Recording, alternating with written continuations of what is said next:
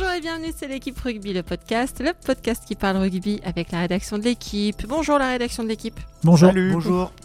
Cette semaine, on va évidemment parler du 15 de France, même si parfois on n'a plus les mots. hein. On va se pencher sur la nomination de Brunel et au vu de la performance de, de Murrayfield, se demander si elle a vraiment changé quelque chose. Puis on passera à Teddy Thomas, éclairci dans le ciel d'hiver des Bleus. Et on terminera en se demandant si Clive Woodward, le sélectionneur de l'Angleterre, championne du monde, a raison, si c'est la pire euh, équipe de France qu'on ait jamais vue. On va évoquer tous ces thèmes réjouissants avec les journalistes de la rubrique rugby de l'équipe. Euh, Clément Dossin, bonjour Clem. Bonjour Cricri. Aurélien Bouisset, bonjour Aurélien. Salut Christelle. Et Alexandre Bardot, bonjour Alex. Bonjour. Voilà, vous savez tout, alors c'est parti, flexion liée jeu. En entrée, on débriefe vos pronostics euh, que vous nous aviez livrés la semaine dernière pour euh, Écosse-France. Donc ça s'est fini à 32-26 pour l'Écosse. Maxime nous avait pronostiqué un 16 à 16. Voilà. Clément un 27 pour la France. Encore plus raté. Ouais, mais parce que fallait que je sois euh, en contradiction avec mes petits camarades. Parce que Laurent, lui, avait donné 22 à 12 pour l'Écosse. Vous étiez tous un petit peu loin, quand même. hein. Laurent était tous- le plus proche finalement. Ouais, plus Mm. proche. Le plus lucide. Moi j'étais pas mal à 10 minutes de la fin quoi.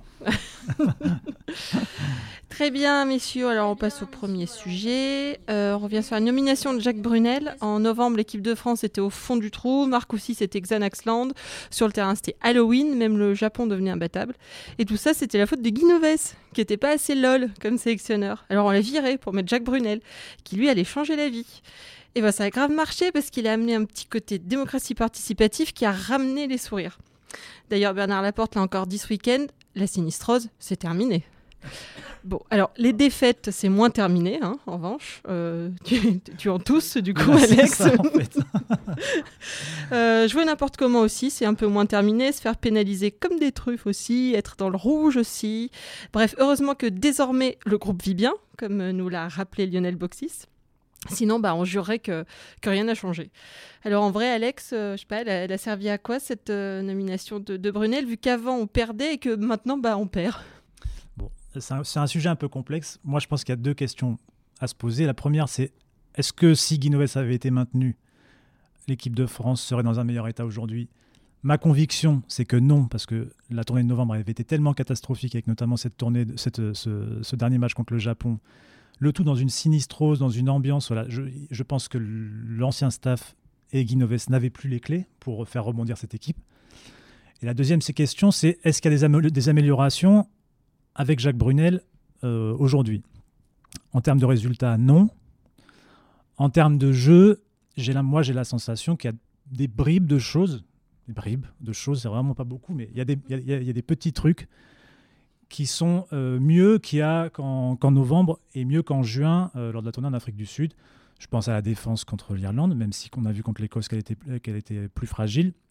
Je pense à la première mi-temps contre l'Écosse. Je pense que ça, on ne l'avait pas vu en novembre, on ne l'avait pas vu en juin, et que ça fait. Voilà, c'est un. C'est pas un rebond, mais c'est une petite amélioration qui, malheureusement, ne se concrétise pas au tableau d'affichage parce que, par ailleurs, on traîne tout un tas de choses. Euh, cette équipe traîne euh, sa sinistrose, euh, son manque de talent, les problèmes du rugby français, de confiance, etc.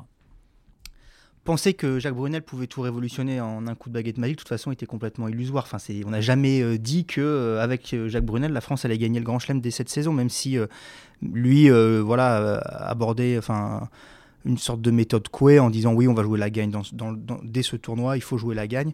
Euh, donc ça, c'est un premier point, euh, parce qu'on lit beaucoup là sur les réseaux sociaux. Oui, Monsieur Laporte, euh, vous avez mis votre copain, euh, ça change rien. euh, voilà, encore, une fois, penser que ça pouvait tout changer du jour au lendemain, c'était illusoire. Et puis, bon, on, on- l'a déjà dit 150 fois, les mots du rugby français sont tellement profonds que c'est pas ce simple changement-là qui pouvait tout révolutionner. Mais, je rejoins Alex, pour moi, ce changement, il était, quoi qu'il arrive, euh, indispensable. Pour les- exactement les mêmes raisons. C'est-à-dire que euh, la morosité, l'état d'esprit des Bleus en, novembre était tellement. Euh, enfin, cette équipe était en déliquescence. Voilà, il fallait insuffler euh, quelque chose de nouveau. Euh, on l'a vu contre l'Irlande en termes d'enthousiasme, en termes de, d'envie collective, d'organisation défensive aussi. c'était, c'était mieux. Voilà, maintenant, c'est une équipe qui est qui n'a plus la victoire dans, son ADN, qui hier, au-delà aussi de la, dimension physique, euh, a fait des choses stratégiquement qui sont délirantes, euh, qui n'a pas de maîtrise et qui donc voilà ne sait, ne sait pas gagner, ne sait plus gagner un match de rugby. Il est urgent que ça revienne parce que et qu'elle enchaîne si possible deux, trois victoires pour, pour euh, retrouver ce sentiment-là. Après, je ne sais pas s'ils ont eux-mêmes cru que, Brunel, en 15 jours, 3 semaines de boulot avec l'équipe de France, pouvait changer quelque chose. Mais il y, a des exemples de, nations qui avec une génération peu douée de, joueurs, réussissent quand même à, faire des équipes cohérentes. Donc, euh, les mots du, rugby français sont peut-être profonds, comme tu dis Clément, mais euh, il y a quand même toujours moyen de créer un collectif, euh, un jeu, à même de gagner des matchs. Mais c'est sûr que ça prendra du temps. J'ai un, ami gallois, là, petite anecdote personnelle, mais qui m'a envoyé un message maintenant. Il me dit c'est complètement dingue cette équipe. ça fait des années qu'elle n'est pas la somme de ses talents individuels. Et c'est vrai. On a quand même. Bon, on n'a plus de joueurs de classe mondiale, ça, on, le dit souvent, c'est sûr mais c'est pas des peintres quand même c'est quand même des joueurs on en parlera à la, fin c'est quand même des joueurs qui, voilà qui ont du potentiel mais ça ça fonctionne pas ça fonctionne pas pour vous oui le Brunel, c'était euh, ça, a vraiment insufflé un truc. C'est ce qu'il y avait des papiers la semaine dernière qui parlaient de sa méthode et tout. Vous qui voyez les joueurs, toi qui étais Clem, là, es revenu avec tes petits yeux de Phil, tu as, vu les joueurs. On sait qu'ils traînaient vraiment ce qu'on, ça se répète, une sinistrose, qu'il y en a qui voulaient même plus aller en équipe de France. Là, toi, tu sens quand même qu'il y a un truc ou? Sur le match d'hier, c'est difficile à dire, mais sur la préparation, c'est ce qui semblait ressortir. En tout cas, qu'il y avait voilà une atmosphère un peu plus euh, souriante, euh, détendue. Euh, euh, voilà, le, père Fouettard avait quitté avait quitté Marcoussi et remplacé par Papy Gâteau. Et, et donc, ça, ça, avait l'air de, de revivre de, dans, cette dimension-là. Mais ça fait pas, ça fait pas, ça suffit pas forcément à gagner des matchs de rugby, la preuve. C'est une première condition, on va dire. Lionel Boxy savait le sourire euh, pendant tout le match. Beaucoup d'envois. Euh, Sauf quand tu ne pouvais pas respirer. voilà. Ah mais bon. Mais il était, il était c'est vrai, euh, complètement ravi d'être là. Et malheureusement, quand, les, quand l'air commence à manquer pour cette équipe et quand le score commence à se, à se resserrer, on a vu qu'elle s'était totalement crispée. Et le, Clément disait qu'elle ne sait plus gagner, mais effectivement, L'autre jour, euh, sur euh, la chaîne L'équipe, il y a eu euh, la rediff de France, de Irlande-France 2007, à l'époque où la France arrivait à gagner souvent. Et en fait, c'était frappant de voir à quel point cette équipe de France-là, qui était donc qui, traînait derrière elle une habitude de victoire, une confiance, ben, il reste 5 minutes à jouer, elle est menée, elle prend une pénalité et sur l'envoi, elle va chercher le renvoi, elle arrive à, enchaîner des temps de jeu. Et puis il y a un match winner qui vient au milieu du terrain, Vincent Clair, et qui marque euh, en, battant trois défenseurs irlandais. Un peu ce que nous ont fait les Irlandais d'ailleurs la semaine dernière. Mais ça, euh, c'est du vécu, c'est du métier, c'est de la confiance, c'est de l'expérience. Et cette équipe-là, là, de l'actuelle, ben, elle n'y arrive pas parce qu'elle ne sait plus. Ça fait, ça fait 331 jours ou quelque chose comme ça. Là, on va arriver au match contre l'Italie. Ça sera euh, quasiment une année entière sans gagner un match. Et ça, c'est des choses, c'est de l'imperceptible. C'est imperceptible dans le vécu, dans le, dans le, dernier a été gagné en trichant, donc. Euh. Oui, en plus, en plus, il a été gagné dans des conditions particulières. Et puis, euh, à aucun moment, cette équipe a réussi à enchaîner deux victoires d'affilée. Parce que gagner une fois, c'est bien, mais Peut-être qu'on battra l'Italie, sans doute, sûrement, il faut l'espérer. Mais derrière, euh, on reçoit l'Angleterre et on va au Pays de Galles. Donc, euh, et puis on va en Nouvelle-Zélande. Donc, euh, tu peux avoir gagné un match sur les 8 plus 6, 14 derniers. Quoi. Donc, là, l'habitude de regagner risque de ne, de ne pas arriver tout de suite. Et c'est c'est assez terrible. Et après, ce qu'il faut, euh, puisqu'on on parlait du changement d'état d'esprit, d'atmosphère, d'ambiance à, Marcoussis, il va falloir voir si les mêmes causes vont pas euh, provoquer la, même chose, c'est-à-dire que cet engrenage de défaite, puisqu'on d'une certaine manière, on a remis le bilan à zéro, on va dire, avec l'arrivée de Brunel, même si certains joueurs type Guirado, Mm. voilà, on, on traîne toujours, euh, porte toujours ce fardeau de toutes les défaites précédentes. Mais disons qu'on a remis le compteur à zéro. Bah là, il y en a déjà deux.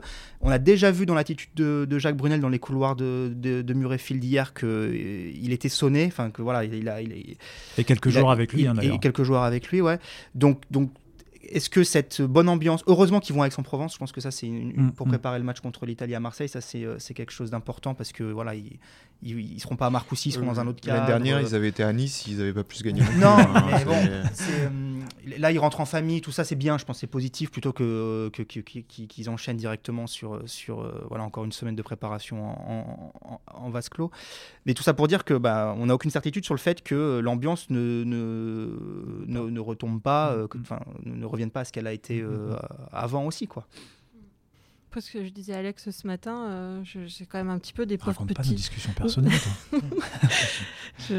c'est un peu des pauvres petits chats quand même, on dirait non. Les joueurs, je, je- je disais à Alex, je suis pas sûr qu'Eddie Jones euh, se demande vraiment si, si ces joueurs sont, euh, sont tout lol, tout mignons, tout cute et tout. C'est trop beau la vie quoi. Si?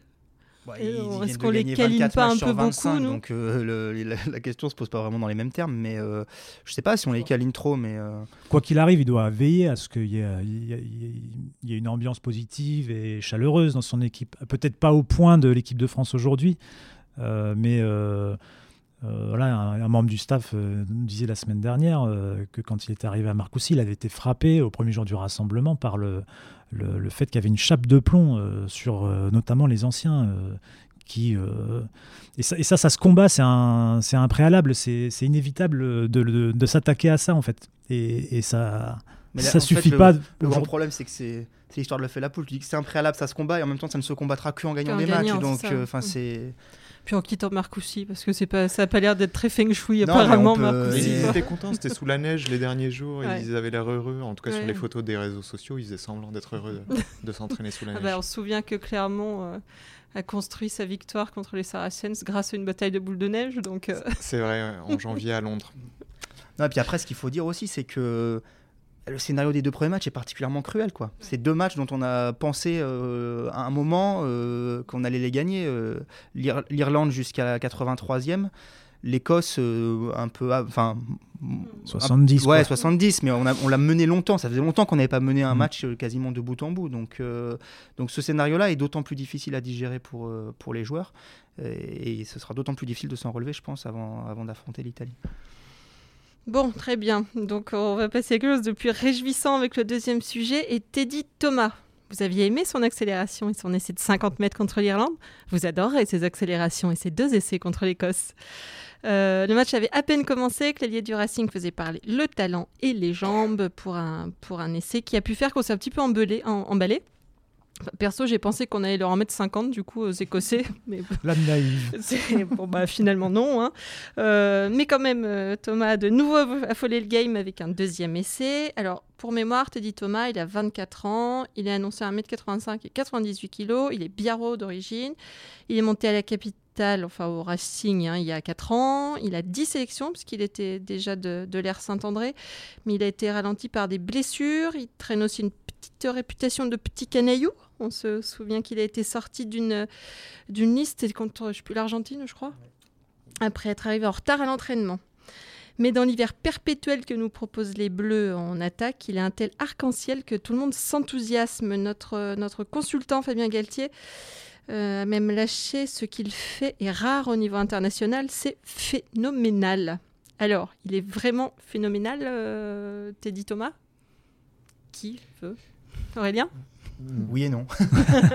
Bah, c'est le seul joueur de cette équipe de France ces dernières semaines qui avait l'air d'avoir un petit truc sympa à regarder. quoi. C'est bon, c'est un peu systématiquement la même chose, une course de, de 45 mètres en solo euh, en funambule, Mais c'est bien. mais c'est mais c'est dé- mais c'est déjà beaucoup. Ça marque des points. Voilà, ça marque des points. euh, c'est c'est le genre d'action aussi pour lequel on aime regarder le rugby parfois. Euh, donc ça, ça redonne un peu le sourire aux spectateurs. euh, et c'est vrai qu'il dégage une, une impression de, de- de vitesse. euh, euh, ouais, c'est rare. C'est c'est des coups. En fait, c'est comme euh, par exemple l'ailier de, de Clermont, Raka, quand il a ses deux genoux. Il est aussi. euh, voilà, il donne cette impression de pouvoir tout seul, à tout moment, par une étincelle, changer un match, presque le gagner. Donc cet aspect-là, c'est ouais, agréable à voir. C'est vrai que son premier essai hier, il est incroyable dans le sens où il reçoit un mauvais ballon, une passe au sol, qu'il est obligé de s'arrêter pour récupérer la, balle qui est dans son dos. Et euh, il n'y a strictement rien de fait. Et malgré ça, euh, il humilie euh, Russell, qui est quand même pas. C'est Russell le premier ou c'est Hogg C'est Russell le premier, qui est quand même pas le premier venu. puis Hogg. après, moi, je vais mettre un bémol parce que je trouve que. Bon, alors, c'est formidable on est, on est d'accord là-dessus. On, voilà, on sent qu'il peut, peut, il peut débloquer toutes les situations. Après, il y a des fautes de goût qui, moi, me, me, me, rendent malade. Quoi. C'est-à-dire que hier, il doit en marquer qu'un des deux. Le deuxième, s'il le donne à Doumerou, je préfère. Il arrive en un contre un face à, face, enfin pardon, il arrive en, en 3 contre 1 euh, face à l'arrière. Même le premier. Hein. Même le premier, mais bon, allez, le premier. Euh, disons que voilà, on va laisser le début du match. Le, premier a posteriori, tu te dis qu'il est gonflé d'essayer de déborder Hogg, qui n'est pas non plus un peintre. Euh, de la même manière que la semaine dernière, il était euh, gonflé d'essayer d'éliminer euh, le Stockdale, le dernier défenseur irlandais, alors qu'il avait Vahamina qui venait au soutien. Sauf que s'il faisait la passe à Vahamina, je suis persuadé qu'il n'y avait pas essayé parce qu'il y avait encore de la, distance à parcourir et que lui va plus vite. Mais hier, voilà, moi cette faute de goût là, elle m'énerve un peu. Son coup de pied à, son jeu au pied est pour moi pas nécessaire alors qu'il a soutien intérieur de Doumerou. Et après, bon, bah, il a, il a, en ce moment, il est en pleine réussite. Euh, Ledlow se trouve complètement sur son repli défensif et il récupère le ballon, il marque. Donc, voilà, voilà c'est vrai, c'est un, petit bémol dans le sens où, en fait, ce qui me dérange, c'est pas tant qu'il ne fasse pas la passe, c'est qu'il ne regarde même pas s'il y a quelqu'un à qui faire la passe. Il n'y a pas cette prise d'information là qui, qui montre, selon moi, que c'est pas un joueur fini, que c'est pas, euh, c'est pas un crack, euh, c'est pas, voilà, c'est pas. Euh, c'est pas Yohanné, c'est pas euh, des joueurs qui ont à la fois les qualités individuelles de Teddy Thomas, mais qui en plus de ça ont euh, la capacité à, aussi à faire jouer leurs partenaires. Quoi. Et s'il arrive à progresser là-dessus, mais bon, il est, plus, il est jeune sans l'être encore complètement, je ne sais pas s'il pourra combler celle de Alors il, deviendrait un joueur incroyable, mais voilà, il y a encore ce, manque-là. Ce, que, ce, qui est positif là-dedans, effectivement, il, il, oublie ses partenaires, il ne regarde pas, mais ce qui est positif, c'est qu'il y en a un qui, au moins un qui ne se pose pas de questions dans cette équipe. Ça, c'est sûr. Euh, et, qui croit en ses qualités. Et qui croit en ses qualités et, qui, euh, qui, est prêt à prendre des risques, à tenter des coups impossibles. Et j'allais dire, il faut presque l'encourager et, et, voilà. En plus, ça donne des choses positives aujourd'hui. Donc bon, tant pis pour les fautes de goût, euh, laissons-le tenter. Après, par rapport à ce que dit Fabien Galtier, est-ce que c'est rare au niveau international aujourd'hui Il y en a quand même un paquet d'élites qui sont capables de faire des choses impressionnantes. Il y en a en Angleterre.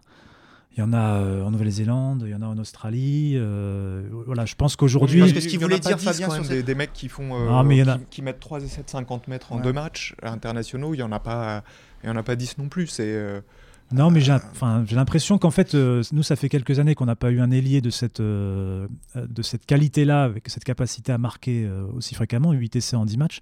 Alors que depuis euh, quelques années, dans d'autres dans pays, on en voit qui enchaînent, euh, qui enchaînent les essais. Ouais, mais dans des collectifs, équipes, dans, des, collectifs, dans des styles différents. Mais en étant capable de faire des grosses différences. Mm, mm.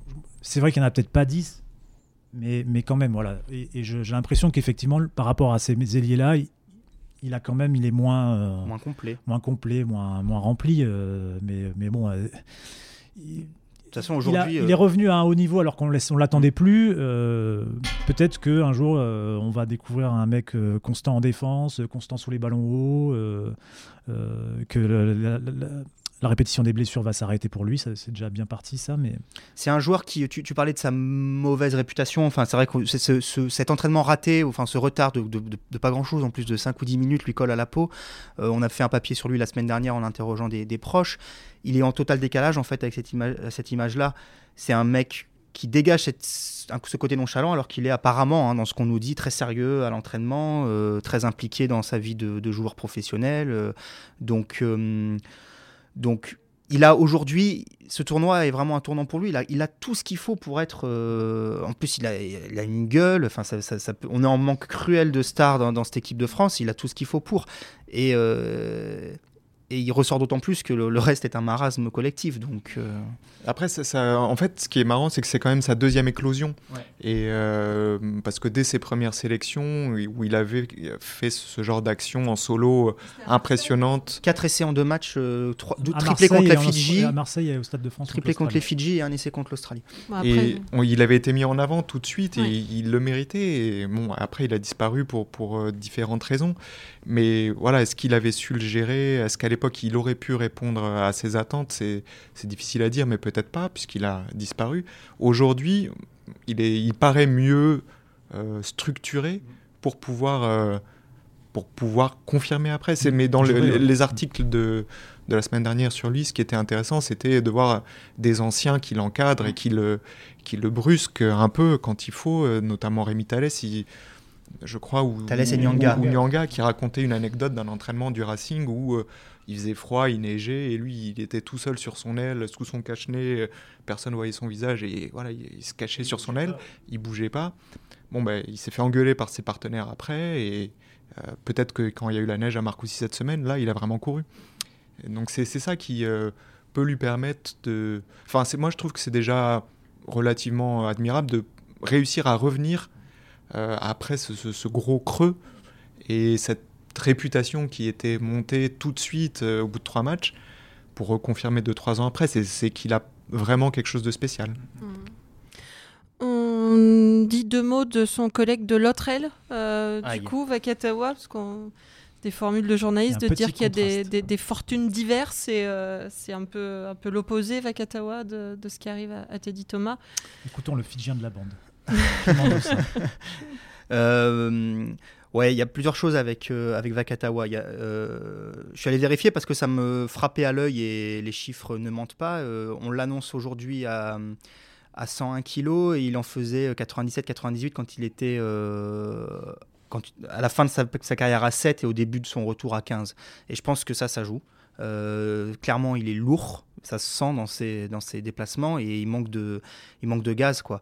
Et, euh, ça, c'est la première chose. Et la deuxième chose, c'est qu'il joue de plus en plus souvent au centre avec le Racing. C'est pour ça qu'il est plus lourd. Où il est d'ailleurs plutôt bon. Mm.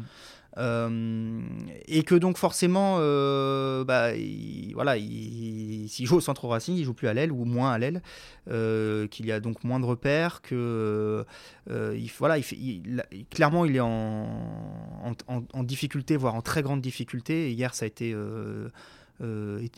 enfin, vraiment étonnant quoi, de, de, de, le voir sombrer, de voir tenter le même petit coup de pied par-dessus pour lui-même, impossible, euh, qu'il ne sait pas faire de toute façon. Euh, enfin, quoi que je me souviens de l'avoir vu faire au tout début de sa carrière au Racing il y a, six ans, mais euh, pour le même résultat, c'est-à-dire un coup de pied directement en touche que la semaine précédente contre l'Irlande. Enfin voilà, il est, c'est, très très compliqué. Et hier, petite anecdote, je ne sais pas si ça s'est vu à la télé, mais Benjamin Fall s'est chauffé dès la mi-temps et on était persuadé en tribune que Benjamin Fall allait rentrer euh, à la 45e ou à la 50e. Enfin, ça ne faisait aucun doute quand, quand on voyait ce joueur en, Parce qu'en plus, difficulté. Dans la semaine, il avait été question et en plus, que euh, Benjamin Fall prenne la place de Vakatawa. Et, et, sentiment encore renforcé par, euh, on ne savait pas si c'était des crampes ou une pointe. Enfin, Vakatawa mm. s'est fait soigner autour de la 55e, je dirais, de mémoire.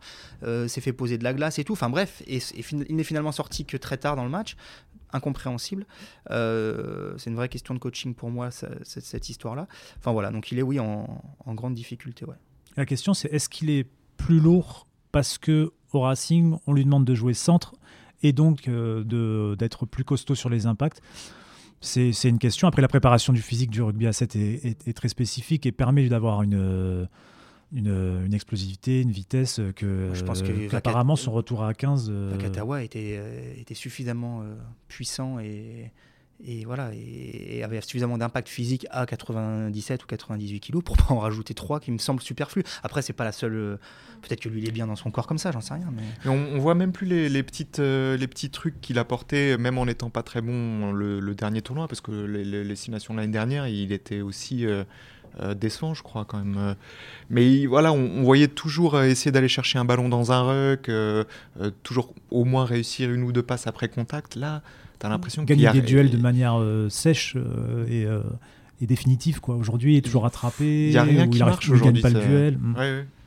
Et il est en difficulté sur le jeu aérien aussi. Mm. Bon, ça, c'est mm. pas une nouveauté, mais euh, on a beaucoup parlé des 41 temps de jeu des, Irlandais. Et il y, a une action qui est sur cette, sur ce, sur cette euh, séquence-là.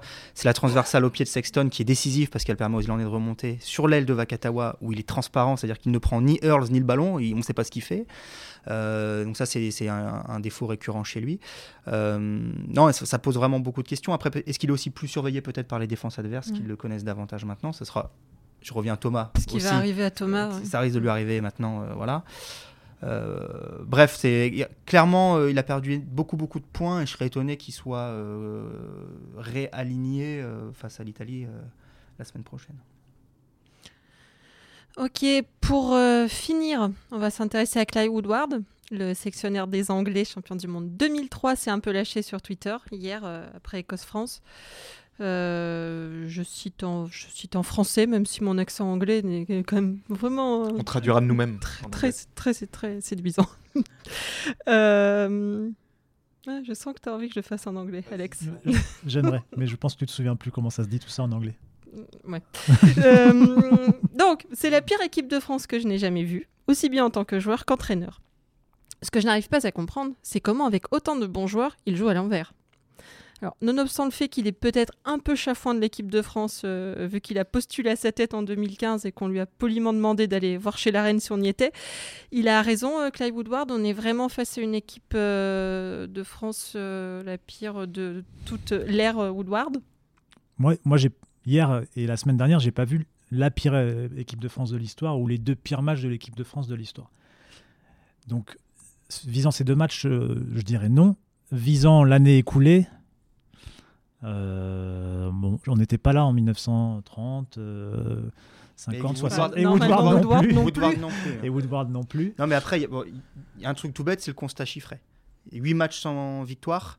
Euh, de l'ère professionnelle, j'en suis certain, ça n'a jamais existé. Je pense qu'il faut remonter à, avant-guerre, effectivement, pour retrouver euh, une telle disette. Donc, de ce fait-là, bon, bah, il a raison.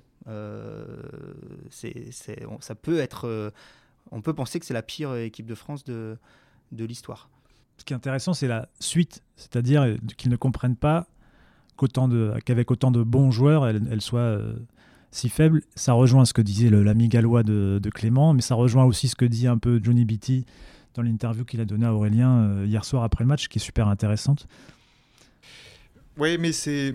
Moi, il part d'un constat simple. En fait, bon, lui, c'est un international écossais, donc il n'est pas né pour gagner des matchs internationaux. Mais pourtant, il, voilà, il, a, il a participé à, une aventure collective qui a appris à, à, l'Écosse à gagner des matchs. Et il a vu que. Euh, voilà, ce qu'il dit dans le journal euh, ce matin, c'est. Je comprends pas, en fait, c'est pas logique, c'est pitoyable pour le rugby français que nous, l'Écosse, avec 75 joueurs professionnels et deux clubs on soit capable de vous battre, vous les Français, on devrait toujours perdre contre vous. Sauf que euh, l'équipe de France, quand je la vois jouer actuellement, c'est, je vois une équipe qui joue pas ensemble. Quand nous, l'Écosse, on a un collectif, on a, on a un jeu structuré. Et, c'est d'ailleurs comme ça qu'ils ont battu les Bleus euh, hier. C'est en faisant rien d'absolument phénoménal. Ok, ils ont peut-être un ou deux joueurs qui sortent du lot vraiment, qui sont des joueurs de classe euh, mondiale. Mais on n'a pas vu faire des trucs qui sortent de l'ordinaire, non, je, Clément non, non, non, Comme disait Bitty, euh, il suffisait de garder le ballon et vous mettiez à la faute, quoi. Voilà, et donc ça, ça donne. On jouait l'irlandaise sur la fin. C'était des, quasiment que des, des beaucoup de jeux autour, des, enchaînements de temps de jeu. Temps de jeu à une passe. Ouais, et puis ils attendaient que, que euh, un avant français soit hors jeu, qu'il gratte un ballon qu'il fallait pas gratter, que cette l'indiscipline reprenne le dessus. Et euh, voilà, c'est sans faire 60, 60 temps de jeu, quoi. C'était 5-6 temps de jeu quand les Français, au bout de 2-3 temps de jeu, rendaient le ballon. Et donc voilà, c'est ça, c'est son impression, c'est que cette équipe de France, depuis longtemps, joue par à-coup et euh, pas en équipe. En fait, ce qui est intéressant, c'est que ce qu'on voit finalement avec l'exemple des Écossais, mais c'est aussi celui des Gallois, celui des, des, euh, des Irlandais, c'est que quand on est une nation pauvre en joueurs, et, c'est presque le cas aussi de, des All Blacks, parce qu'ils n'ont pas un réservoir non plus. C'est 4 millions d'habitants, la Nouvelle-Zélande. Donc, euh, je ne sais pas combien de licenciés, mais, mais quand on a un réservoir euh, limité en joueurs, eh ben, ça oblige à avoir des idées, ça oblige à se structurer, à être organisé, à réfléchir, à structurer ses équipes. Et nous, on a un rugby riche, avec beaucoup d'argent, avec beaucoup de licenciés. Et en fait, euh, on est euh, un peu dispendieux, quoi. C'est-à-dire qu'on on change de joueur, on, on réfléchit pas euh, de sélectionneur, on réfléchit pas à un projet commun entre les clubs et la fédération, où on a, trop tardé à y réfléchir. Et aujourd'hui, ben, on perd contre l'Écosse, et c'est tout à fait logique, en fait. Aujourd'hui, on n'est même plus... Il n'y a, plus de surprise, en fait, parce qu'on on sait qu'on n'est plus organisé à la manière de ces nations-là qui, elles, ont tout prévu, enfin, ont tout calé, quoi. Au-delà de Woodward, c'est quand même l'ensemble du, des, des, acteurs du rugby mondial qui, euh, voilà, qui, qui, enfin, c'est même pas qui s'interroge, c'est qui, voilà, qui constate le, le, lent et inexorable déclin de, l'équipe de France. Euh, après les tests de, novembre et le match nul contre le Japon, j'avais écouté une interview d'Eddie O'Sullivan, ancien sélectionneur de l'Irlande. Il avait employé le mot euh, débrailler. L'équipe de France allait débrailler et c'était voilà un bon, un bon résumé quoi. Une équipe en guenille dont on dont on voit pas bien euh, où elle veut aller, où elle va. Euh, euh, et, voilà, je, pense qu'il y a un peu de il y a même un peu de tristesse peut-être de la part des non mais des ah anglo-saxons parce que ils compatissent. Ouais parce que voilà je pense qu'ils aimaient bien avoir une équipe de France qui, qui, pouvait rivaliser aussi avec eux. Ça a quand même fait, fait des aujourd'hui on est l'Italie quoi. Donc, euh, donc c'est dommage, euh, c'est dommage d'en être arrivé là. Je crois que je lisais ce matin que bon, on est toujours dixième mondial, ça va, on n'a pas perdu de place, mais que le Japon est à 0,04 points derrière nous. Que si ça, ouais. Euh, donc voilà, on va peut-être sortir du top 10 mondial. Bon, bah, tout va bien. Oui, juste derrière nous, il y a le Japon et la Géorgie, donc ça commence vraiment à sentir la deuxième division. après le match contre le Japon, je disais en plaisantant, mais d'ailleurs c'est pas du tout une plaisanterie. Demain, si on va de Tbilissi, je pense qu'on peut perdre. Non, mais sérieusement, si demain on va jouer à Tbilissi, qu'est-ce qui nous garantit qu'on peut aller gagner à Tbilissi? Je pense qu'aller gagner à Tbilissi, c'est quand même beaucoup plus difficile que de battre le, le Japon sur synthétique à, à, Nanterre, quoi. Sous la neige, avec des ours blancs. Après, moi, ce qui, ce qui souvent me. Voilà, nous, nous, ici, on se permet de dire euh, que cette équipe de France a un niveau quand même euh, inquiétant, mais est-ce que les internationaux français, le staff de l'équipe de France est lucide sur son propre niveau? Parce que les Écossais, ils savaient qu'ils étaient nuls pour euh, construire petit à petit leur méthode pour gagner des matchs, leur groupe de joueurs. Voilà, ils, étaient, ils savaient, il y avait un constat de base, bon, on n'est pas très bon, on va pour être meilleur, on va faire ça, ça, ça. Quand on entend parler les joueurs français, le staff de l'équipe de France, je ne sais pas si c'est un discours de façade, mais tu as l'impression qu'ils disent non, mais on n'est pas si mauvais que ça, on n'est pas mm. si loin, et il ne manque pas grand chose. Est-ce que s'ils posaient à un moment, bon, on est des pipes, euh, et on recommence à, zéro, euh, perdre contre l'Écosse, c'est normal, on ne peut pas être favori contre eux parce qu'on est en retard, est-ce que ça permettrait pas déjà, toi, si, si tu es lucide sur toi-même, mm. tu as peut-être plus de chances de, de, repartir de l'avant qu'à toujours dire ah mais merde quand même on n'est pas si mauvais que ça c'est pas possible bah si ils sont ils sont si mauvais que ça aujourd'hui c'est vrai, euh, à l'intérieur du groupe, je pense que effectivement cette idée que euh, faut être lucide sur le niveau de l'équipe de France n'est pas présente, mais je pense que c'est aussi le cas chez tous les observateurs, chez beaucoup d'observateurs du, rugby français, journalistes, consultants, euh, anciens internationaux. aujourd'hui encore, on a l'espoir, enfin c'est peut-être un peu moins le cas aujourd'hui, mais l'espoir de Grand Chelem ou beaucoup de phrases genre c'est pas digne de l'équipe de France, on est quand même la France, une grande nation du rugby mondial. Ben en fait non, il faut évacuer cette idée-là, je crois. Parce qu'elle elle, trompe tout le monde, elle fait penser que. Euh, je pense que euh, quand même ça a changé depuis 2015. Quoi. Le, un peu, un peu. La défaite contre les All Blacks en quart de finale a, quand même sonné comme une prise de conscience, quand même, malgré tout. un peu, mais je trouve qu'il y a toujours un peu de prétention, de, l'impression que, ça va que ça peut revenir. Ça peut on est la France, on est la. France, mais, ben ouais, mais la France c'est plus, ce, que, ce que tu dis est important, Aurélien, parce que c'est encore un discours qui, d'ailleurs, ça, ça, ça, ulcérait euh, notre, notre confrère Renaud hier, Bourrel, qui d'entendre d'entendre euh, Brunel dire on n'est pas très loin c'est à la fois vrai dans le sens où, comme on le disait, on a perdu deux matchs de, très peu, et en même temps, c'est voilà, c'est une phrase que Noves a, beaucoup beaucoup utilisée et qui est un. Alors soit c'est la méthode Coué en façade auprès du, des journalistes, qui peut se comprendre, voilà. Et, Lui qui veut rester sur un euh, discours positif. Voilà, rester sur un discours positif. Soit c'est un, un grand leurre euh, et, vraiment, oui, euh, parce que certes, on n'était peut-être pas très loin de gagner ces deux matchs, mais il y a des plein, tellement, tellement d'erreurs, tellement de choses dans ces deux matchs qui nous montrent qu'on est très loin de la maîtrise collective des Irlandais, qu'on est très loin de la maîtrise collective des Écossais euh, par, certains, à certains moments, que ouais, il faut, il faut vraiment se réveiller, quoi. je conclue juste avant que tu coupes la, parole à tout le monde. Il y a, une phrase qui revient régulièrement de l'intérieur du groupe France qui dit, c'est plusieurs joueurs qui disent certains ne se rendent pas compte en parlant de ce qui, des joueurs de l'équipe de France. Et en fait, cette phrase, elle est lourde de sens et on peut l'interpréter euh, de plein de manières, mais dont certains ne se rendent pas compte, effectivement, il y a le côté certains ne se rendent pas compte de, de ce qu'est ce l'équipe de France aujourd'hui, de ce qu'il faut mettre en place. Certains ne se rendent pas compte de ce que c'est l'exigence d'un niveau international. Certains ne se rendent pas compte voilà, de tout un tas de choses. Et cette phrase est quand même, euh, comme elle revient en plus beaucoup, et je crois que si je me souviens bien, euh, Guillaume Garado, après France-Japon, euh, à, la télé, avait plus ou moins dit, euh, avait plus ou moins dit ça au micro de France 2. Voilà, je pense que c'est une phrase importante. Il faut se rendre compte, en fait. Bon, moi je me rends compte qu'on va être très très long, donc on va terminer sur vos conseils pour le week-end prochain.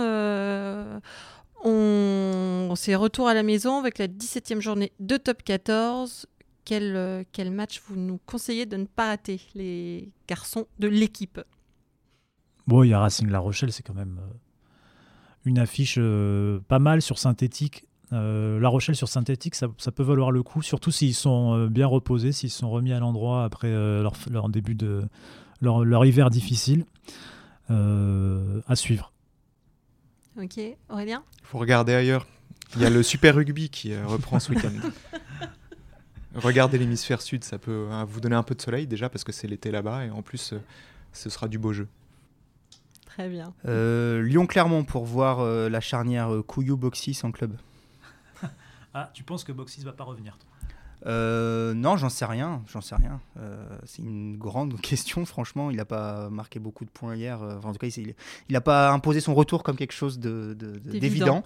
De, Donc, Sachant que des internationaux pourraient jouer ce week-end euh, avec l'autorisation de Jacques Brunel euh, quelques-uns. Eh bien, merci messieurs. C'était l'équipe Rugby, le podcast, une émission de la rédaction de l'équipe. Aujourd'hui, j'étais avec Clément Dossin, Aurélien Bouisset et Alexandre Bardot.